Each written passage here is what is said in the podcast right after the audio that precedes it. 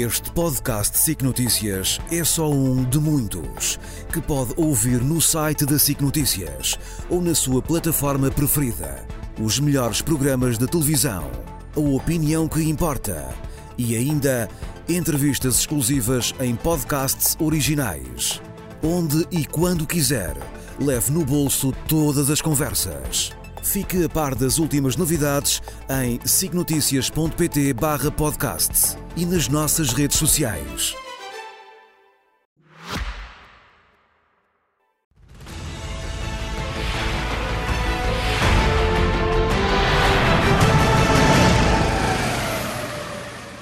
Com Nuno Rogério e o José Milhazes, muito boa noite, muito bem-vindos. Nuno, eu começaria por ti, porque temos naturalmente de começar hoje também por Gaza, com os últimos acontecimentos. A ONU diz que o cerco é legal, o país está praticamente em prontidão para, para uma guerra mais alargada. O que é que podemos esperar nas próximas horas, nos próximos dias deste conflito? Não, a grande questão é saber como é que Israel vai conseguir resolver um problema maior, que é o de responder ao Hamas e desarticular o Hamas e destruir os seus centros de comando, controle, os centros militares, sem uh, atingir a população civil. Não, não nos esquecemos que o Hamas é, ao mesmo tempo, um grupo político que tem a administração sobre a faixa de Gaza, de onde expulsou a autoridade palestiniana há mais de uma década, é um grupo militar que tem as suas brigadas que funcionam às vezes de forma quase autónoma, é um aliado de uma outra organização que está em Gaza e que se fala pouco, que é a Jihad Islâmica, que aliás responsabilizou por parte dos atos, e ao mesmo tempo é uma espécie de uma organização de massas que uh, lidera bairros, lidera quarteirões, etc. E, portanto, como é que é possível? Uh, numa organização que tem um quartel-general no meio de um bairro civil, hum. que tem o acesso dos serviços de informações ao pé de uma fábrica civil que tem um porto de pesca onde há embarcações militares, paramilitares, se quiseres assim, e embarcações de pesca propriamente. Como é que é possível destrinçar isto? Até agora não tem sido possível, porque muitos agora, civis já foram vítimas destes até agora, Até agora não tem sido possível. É evidente que Israel tem feito uma série de coisas, uh, chamadas bombas de aviso ou as bombas toque-toque, é uma bomba que é atirada, que bate e faz apenas impacto. Isso quer dizer que entre 5 minutos e 45 minutos as pessoas têm que sair dali porque aquilo vai ser bombardeado. Os israelitas, os, o Hamas agora diz que Israel já não está a fazer isso, que está a bombardear sem o aviso. Indiscriminadamente. Sim. Depois há o problema de saber uh, se é ou não crime de guerra atacar infraestruturas de água e de eletricidade, etc. Uhum. Uh, também há quem pergunte se foi ou não crime de guerra, para além daqueles que nós sabemos que houve. Uh, o ataque a civis discriminado, se é crime de guerra, por exemplo, usar as fardas do exército israelita nos primeiros ataques. Uh, é um crime de guerra porque uh, aquilo que se costuma dizer no direito internacional é que tem que se distinguir entre chamado, o chamado engano e a perfídia. O engano é, por exemplo, eu usar falsidades para, as, para o inimigo julgar que eu tenho determinadas armas. A perfídia é fazer determinados atos que estão proibidos pelo direito internacional. Por exemplo, eu posso usar fardas do inimigo para o iludir antes do combate e depois do combate, mas não durante o combate. É uma especificidade do direito internacional. Portanto, uh, provavelmente não há uma resposta absoluta uh, e, e, Israel também acho que, que, perderia também muito com uma ofensiva generalizada terrestre, mas também não vejo outra hipótese. hipótese Portanto, é um dilema neste momento. Sim. Depois há o problema uh, das informações. Uh, eu acho que Israel tinha informações suficientes, mas o Sr. Netanyahu, por uma, um problema do seu objetivo político, não as quis seguir. A tal e, falha na segurança. e depois há a questão da, da reação internacional. Eu acho que os Estados Unidos, neste momento, querem restringir a ação de Israel, mas querem ajudá-lo ao mesmo tempo. Quer dizer, o governo Biden está nesta posição um bocadinho trapezista, quer ajudar Israel, mas também não quer que Israel faça determinado tipo de ações. Como tu sabes, uh, já há um grupo de missão de um parque de aviões americano uh, ao largo de Israel, mas este porta-aviões está ali para avisar não o Hamas, não tem nada a ver com o Hamas, tem a ver com a possibilidade de um aviso ao Irão. Mas os Estados Unidos e Israel já disseram que o Irão não tem nada a ver com isto. Ou melhor, forneceu armas ao Hamas, todos sabemos, Sim. forneceu treino ao Hamas, todos sabemos, tem contactos com o Hamas, mas não estaria envolvido diretamente nesta operação. operação. Porque, aliás, não te esqueças que o diretor do Mossad, os serviços secretos israelitas, disse se nós descobrirmos que o Irão tem alguma coisa a ver com isto, o Irão será imediatamente alvo de uma retaliação. Uh, avancemos, porque temos hoje muitos temas, ainda neste âmbito. Consequências é que achas que tem a guerra entre o Hamas e Israel no conflito da Ucrânia? Muito sinteticamente, acho que ela vai ser importante para a opinião pública, que vai esquecer-se mais da Ucrânia e vai lembrar-se mais daquilo que são os horrores que nós todos temos andado a, discutir. Eh, mas acho que os governos que têm ajudado a Ucrânia não vão embarcar nesse desvio de atenções da opinião pública. A União Europeia já disse que vai continuar a apoiar a Ucrânia com todas as suas forças, os Estados Unidos também. Há neste momento um pacote de ajuda eh, à Ucrânia no Senado dos Estados Unidos ehm, eh, e, portanto, acho que a opinião pública sim pode ser afetada, não parece que os governos sejam afetados. Já agora, deixa-me dizer-te que uh, há uma entidade da Rússia que tem entrado num tipo de discurso que é um discurso de provocação, mas Israel tem sabido responder. Esta imagem que eu te vou mostrar é um diálogo entre o Tenente-Coronel Avichai Adrae, que é o, enfim, o porta-voz mais antigo das Forças Armadas Israelitas, um homem de origem síria e também com raízes no Iraque e com, com raízes na Turquia, portanto ele é um judeu que tem raízes nesses três países.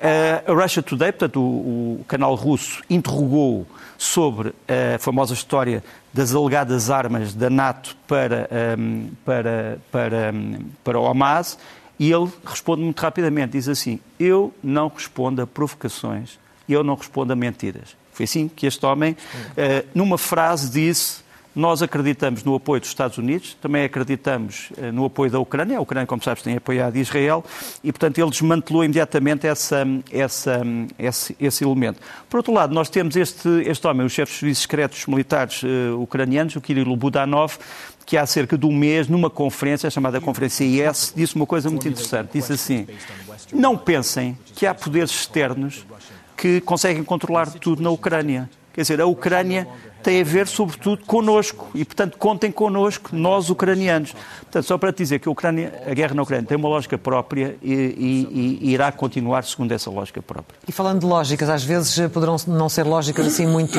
muito óbvias, eh, relações complexas, multifacetadas. Estamos a falar de Ucrânia, Rússia, Israel e os árabes. Às vezes é, é preciso conhecer um pouco mais e ir um pouco mais fundo para perceber o que é que está aqui em jogo, não é? Sim, é uma relação muito complexa, não pode ser reduzida a uma caricatura.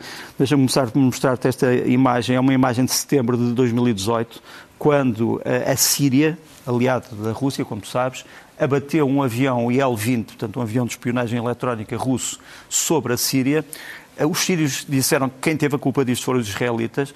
O Estado-Maior russo eh, mostrou logo este mapa em que se vêem aviões israelitas a azul, o avião abatido a vermelho, e depois o sítio onde ele caiu.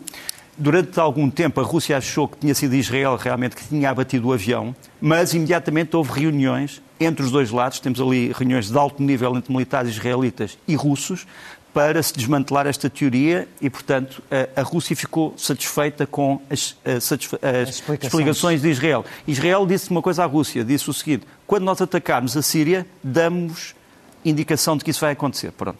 Uh, Deixa-me também mostrar-te esta, esta imagem do primeiro-ministro, uh, na altura, israelita, Naftali Bennett, que foi um dos primeiros mediadores, ou tentou, tentou, fazer a mediação entre a Rússia e a Ucrânia no princípio da guerra, portanto, ainda em fevereiro. Foi ele que levou a famosa mensagem de Putin a Zelensky, que Zelensky perfeitamente uh, não considerou, dizendo: Ah, o Sr. Putin não o quer matar. Exato. Uh, não, não o quer matar, isto é um problema de Estado a Estado. O Sr. Putin não o quer matar. Pronto, o Sr. Bennett realmente fez os seus esforços, mas falhou. E Zelensky tentou uh, mostrar que não tem nenhum problema com os países árabes. Aliás, como tu sabes, foi à Liga Árabe, tem boas relações com a Arábia Saudita, aparece aqui com o uh, herdeiro putativo do trono saudita, o Mohammed bin Salman, e devo dizer até que Zelensky, se perder os seus apoios uh, no Ocidente, pode ir encontrar alguns apoios nos países árabes. José Milhazes, Rússia e Hamas, dizes que são amigos de, de longa data. Ui. Desenvolve, por favor, para percebermos. Uh... Eles são amigos desde que o Hamas nasceu em 1987. Já antes, a União Soviética treinava e apoiava grupos palestinianos uh, radicais um, para combater Israel sionista, como se dizia na propaganda, e digamos que a política externa, na fase final da União Soviética, e da Rússia até agora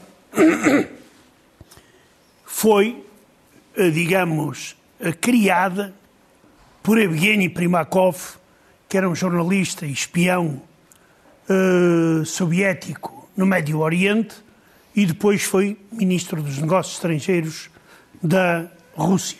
com fortes ligações aos uh, países árabes. E ele dizia que, isto é muito curioso, que é, é preciso condenar os combatentes palestinianos pelas ações de terror.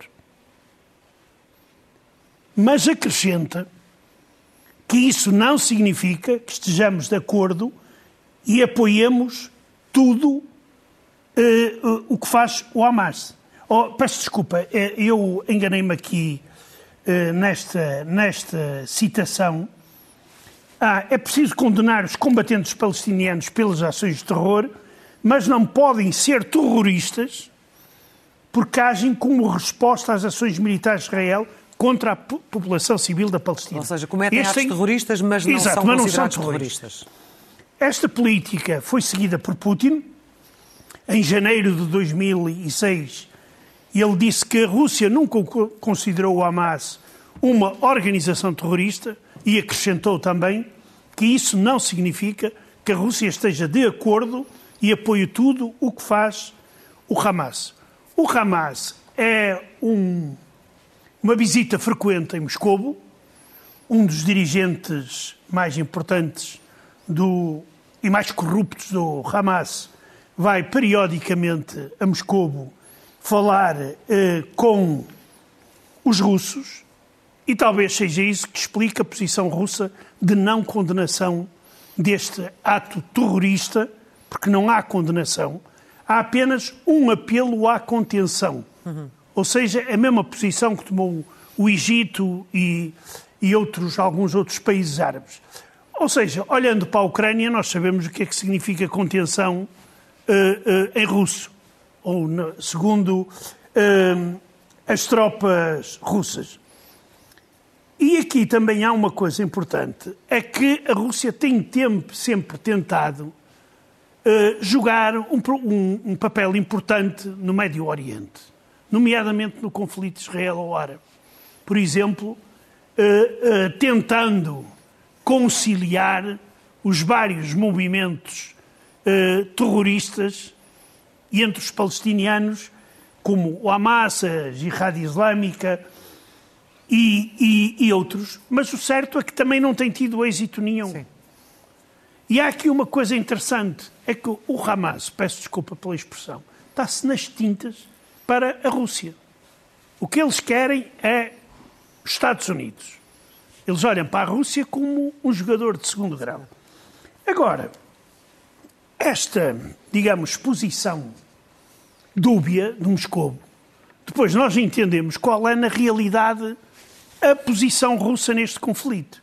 E vemos isso depois da visita do, do, do Hamas a Moscou e, da, e de tudo aquilo que aconteceu ontem. Cá está o vídeo de uma das visitas, o Lavrov eh, muito feliz e contente por receber um dos chefes dos terroristas.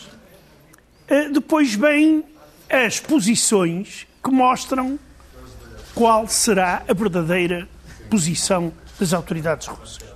O senhor Kadyrov, que é o dirigente da Chechênia, que é uma região muçulmana da Rússia, já veio dizer que hum, já veio dizer que uh, ele, quando foi a Israel, foi alvo de provocações abertas uh, e que uh, ofereceu-se para que unidades militares chechenas eh, servissem como tropas capacetes azuis entre a Palestina Sim. e Israel. Ou seja, só nos faltava, faltava e este cromo mesmo para encher a caderneta. Mas aqui ainda temos outro problema de que vamos falar a seguir, que é a questão das armas e do fornecimento de armas ucranianas ao Hamas. Sim.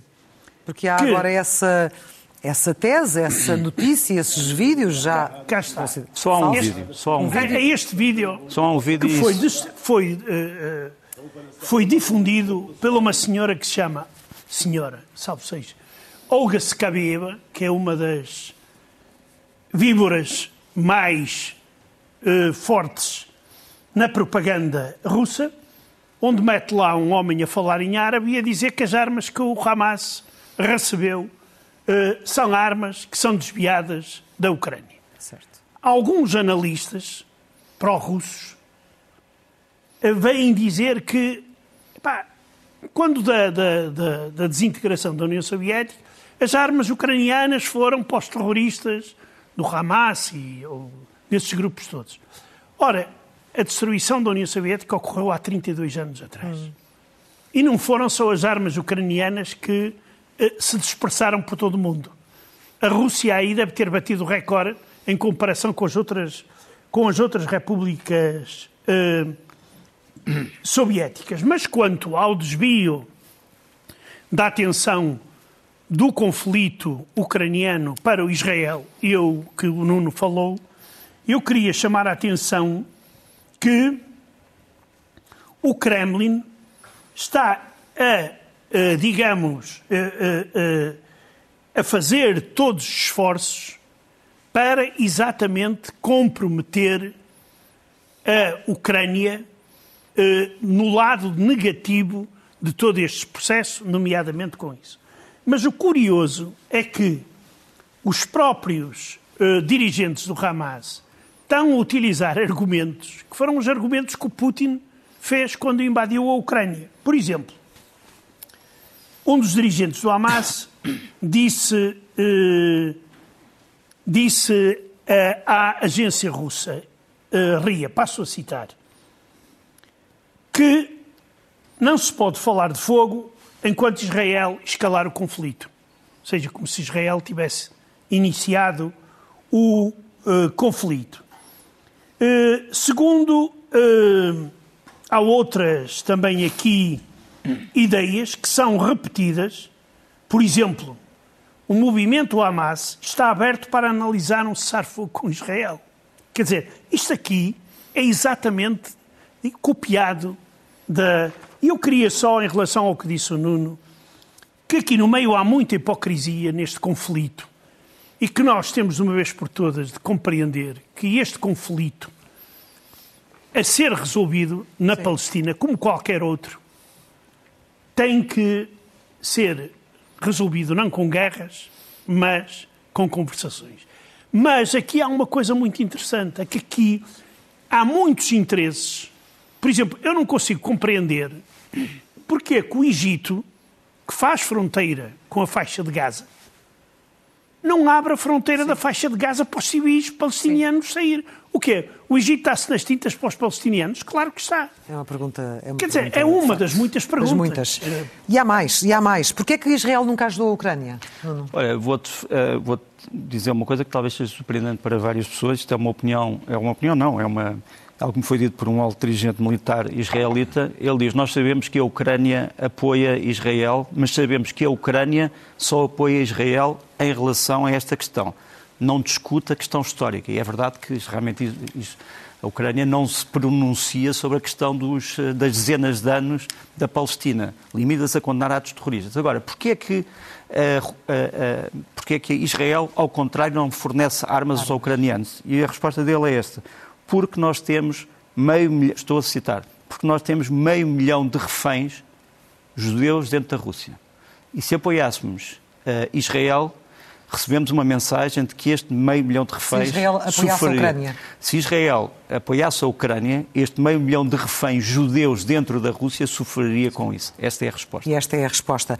Uh, Deixa-me só, desculpa lá, eu ia mostrar uma fotografia, Olha. era esta, que era do, já agora falando das relações entre, entre Israel e a Ucrânia, este homem chama-se Natan Kazin, ele é o comandante da, da primeira unidade de reconhecimento aéreo da Ucrânia, está aqui com o então Ministro da Defesa ucraniano, uh, e o Natan Kazin era um judeu, ou é um judeu, que participou no chamado movimento Maidan e que ajudou uh, a Ucrânia de uma forma perfeitamente incrível. Muito bem. Então estamos de regresso à Ucrânia e, neste caso, já milhares, há o massacre de Rosa, Rosa, Rosa, nem sei muito bem como é que, como é que dizer, uh, e é a explicação para um massacre, como se houvesse explicação Exato. para um massacre, dada uh, pelo, pelo, representante da Rússia nas pelo Nações cabeça Unidas. da abóbora nas Nações Unidas. Uh, isto também, antes disso, eu quero mais uma nota.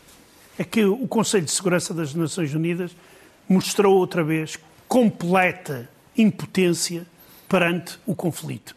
Eles não conseguem uh, aprovar pelo menos uma resolução no papel. Bloqueados. Ou seja, uh, as Nações Unidas não funcionam e neste momento eu não sei para que é que elas servem, a não ser para uh, ações humanitárias. humanitárias. Mas o, cabeça, o cabeça da obra, o representante russo da, no Conselho de Segurança, que é esse senhor que nós vemos aqui, que eu lhe chamei cabeça da obra, para não lhe chamar o nome pior, e ele explica assim a matança em Grozny por um míssil russo que ocorreu, como nós sabemos, na semana passada e que foi um crime absolutamente idiota. E que matou metade da população daquela Exato. Cidade. Mas eu vou citar. Como é sabido, aí estava a realizar-se o funeral de um alto dirigente dos nacionalistas ucranianos. Claro que nele participaram muitos comparsas seus neonazis. Não é por acaso que nos vídeos publicados vêem-se os cadáveres de numerosos homens em idade de prestação de serviço militar.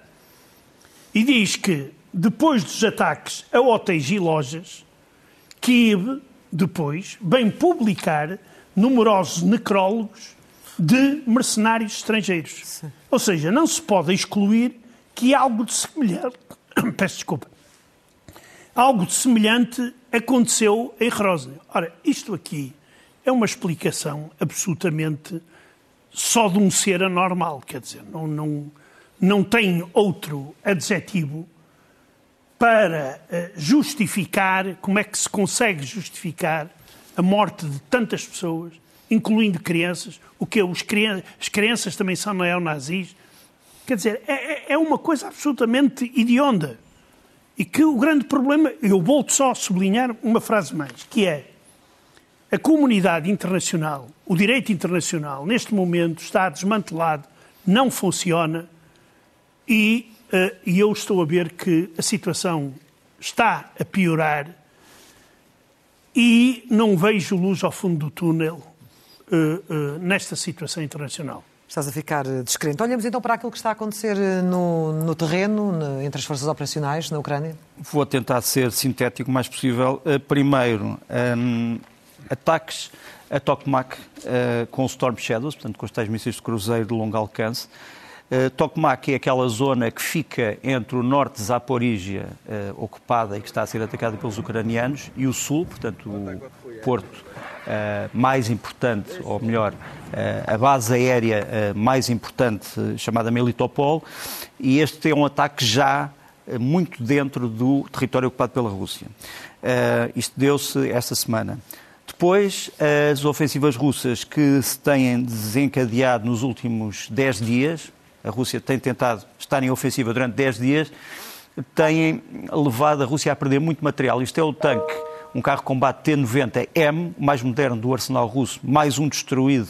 Eh, e é preciso não esquecermos que cada um destes carros custa cerca de 5 milhões de euros. Um, um carro combate russo geralmente costuma custar 600, 700 mil, este custa 5 milhões, mais um destruído. Depois um ataque à Crimeia, um ataque hum, ucraniano à Crimeia, a Djankoi. Eh, é uma base, era uma base secreta de forças especiais russas em Djankoi que foi destruída. E já agora, juntamente com a fotografia, mostro-te aquilo que tem sido o balanço que eu tenho feito praticamente todas as semanas de, perda, de perdas de material uh, russo e ucraniano de 5 de outubro até hoje. A Rússia perdeu 62 veículos, incluindo 19 carros de combate, e a Ucrânia 20 veículos, inclui, uh, incluindo dois carros de combate. Portanto, mais uma vez, uma desproporção que me parece notória. Dois mapas. Primeiro, a situação em Donetsk. Uh, a Rússia está a tentar atacar a pequena cidade martirizada de Avdivka, que está ali, aquelas explosões todas que tu vês, é a concentração de ataques das últimas 24 horas e as setas azuis e vermelhas são as, os ataques russos das últimas 12 horas e depois há ali duas tentativas ucranianas de expandir o seu perímetro, mas é uma situação muito complicada, muito complicada ainda em Avdivka para os ucranianos. Temos ali a cidade de Donetsk com um retângulo vermelho. Depois, em Bakhmut. Em Bakhmut, uh, os ucranianos parecem ter mais sucessos. Tens ali os ataques ucranianos a amarelo e azul, tens bombardeamentos uh, russos na retaguarda ucraniana, uh, aquelas estrelas que nos aparecem, e tens os objetivos ucranianos. Como tu vês, aquela linha vermelha é uma espécie da linha da frente, já foi penetrada mais ou menos a sul, mas ainda há objetivos que os ucranianos não conseguiram tomar. Uh, Deixa-me também mostrar-te um gráfico de hoje de manhã dos ataques dos drones Shahed contra a Ucrânia, nove deles não foram destruídos, partiram da, partiram da Crimeia. E depois, eh, uma notícia que surpreendeu alguns ucranianos, a alteração nas chefias da chamada uh, Guarda Territorial Ucraniana, que depende do, do, das Forças da, do Comando das Forças Armadas Terrestres. O homem que nos aparece em cima, o general Ior Tantsiura, que já tinha sido declarado morto há muitos meses pela Wagner, foi substituído pelo seu número 2, o general Anatoly Barilevich. A intenção é fazer com que os grupos territoriais estejam mais integrados dentro do resto das Forças Armadas. Uh, ainda antes de passar aos milhares, uh, há notícias sobre o gasoduto que liga ah. a Finlândia à Estónia e que foi. É um, assunto, é um assunto grave, obviamente. Acabámos de saber, através do governo finlandês, que o gasoduto, o chamado Baltic Connector, que tem 77 km, foi alvo de uma sabotagem, ou melhor, foi alvo de uma intervenção externa, que foi extremamente extensa, portanto, não foi uma pequena, um pequeno furo. Uh, isto foi de, detectado depois de dois dias de investigações, isto ter-se-á dado no domingo. É preciso não nos esquecermos que, para além disso, foram destruídas redes de telecomunicações da empresa Elisa.